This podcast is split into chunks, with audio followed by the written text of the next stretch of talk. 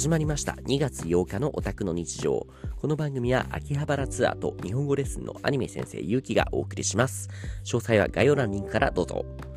というわけで今日も一日終わりますがえー、っとですね。水曜日は朝から今日は特に朝ハードでしたね。朝から1234567レッスンぐらいやってで1時ぐらいに終わったのかな。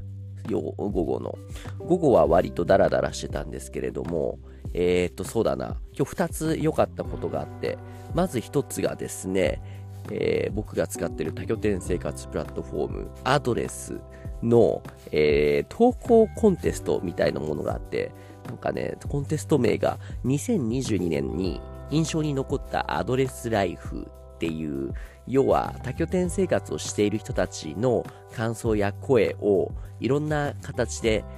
例えば SNS とかブログとかその部門別に投稿してその中でのコンテストを決める一番印象的な投稿に受賞作品認められるっていうものなんですけれどもいくつか部門ある中でね今回僕ね社長賞っていうものを受賞しました。それがえっ、ー、と、僕が行っているラジオ番組、ポッドキャスト番組ですね。マイアドレスライフっていうタイトルなんですけれども、このアドレスを使ってるユーザーさんとか、家の管理をしてるヤモリさんの声をまとめた、例えば、え、ー、と、この多拠点生活をしていて、自分が変わったなと感じることとか、アドレスに対して何か一言あれば、みたいなインタビューをまとめた番組なんですけれども、今だいたい25人ないし30人ぐらいまとめましたかね。っていう、この番組が受賞しましてね、ようめでたいというところですね。あんまり僕今までそんなに生きてきて何か賞をもらった経験って多く数えるほどしかないので、純粋にこういうのはいくつになっても嬉しいですね。ありがとうございます。今後もこの番組、マイアドレスライフっていうのは定期的にアップしていく予定でございます。っていうのが最初の良かったことで、次良かったことっていうのが、えっ、ー、と、新しい仕事の形がちょっと確立し始めたかなって思っていて、それは何かっていうと、えー、オンラインで、この情報発信であったり、このウェブを使ったノウハウの共有っていうのをレッスン、レッスン形式で教えるっていうことをね、始めたんです。始めたというか、前からこうした少し、なんだろうな、えー、っと、お助けじゃないですけれども、ちょっとしたわからないことを教えるってことはしたんですけども、今回ちょっとお金をもらう形で、オンラインで僕の知り合いのアドレスを使っている人たちですね、に向けて、ズームを使って、その中で、えー、教えるってことをしたんですけれども、何を教えたかと言いますとですね、えっ、と、二人とも教えた方々っていうのが共通点があって、それがですね、さっき話したマイアドレスライフっていうラジオ番組の、えー、パーソナリティさん、インタビューをするのを手伝ってもらっていて、で、その二人には僕が忙しい時にゲストさんに対して質問を聞くっていう、そのインタビュアーとしてのお願いをしていたんですね。ただ、その二人がありがたいことに、えーえー、インタビューだけじゃなくて、もしよかったら、音声の編集とかアップロード、このあたりも一人でできるようになってもらえれば、ゆうきさんの負担が減るのではないかって言ってくれて嬉しいですよね。で、僕としても、あ、じゃあだったらせっかくなのでやり方を教えますよって流れになって、で、さらに嬉しいことに、あ、でしたらお金を払う形でレッスンしてもらえたら嬉しいですってね。本当にもうありがたいんですけれども。なので、その2人に対してオンラインで、とりあえず1時間ぐらい今日ね、ズームをやったんですよ。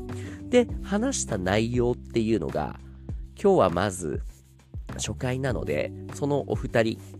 に対して、今後どういうことをやっていきたいかっていう聞き込みをしたんですね。で、二人いる中でそれぞれこういうリクエストがありました。まあ、まずは、えー、っとですね、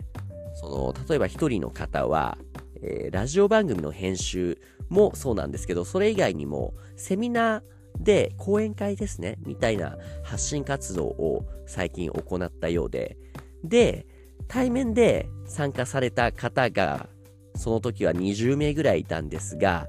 残念ながらね、遠くて来れなかった方にも、オンラインで配信できるようになりたいっておっしゃってたんですね。なので、オンライン上でもこのセミナーができるようなノウハウ。例えば、Zoom を使ったホスト側の、えー、ツールの使い方とか、あとは、この録画した収録データを編集してアーカイブとして、例えば YouTube にアップするとか、あとは、ポッドキャストとして音声コンテンツとしてアップするとかね。こういうことができるようになりたいっていうのが一つありましたね。あとはね、あの、僕が普段ラジオを行っている中で当たり前のように行やっているこの喋りのスキルですね。僕自身まだまだ発展途上なんですけれども、ありがたいことにね、優れているというか参考にしたいと。どのように何を意識して、特にインタビューですよね。人の話を聞いて被らないような話し方だったり、あとは声の出し方、あとは特にファシリテーションですよね。会話を回す。このあたりの意識について学びたいっていうことをね、言ってもらいました。うんうん。あとはね、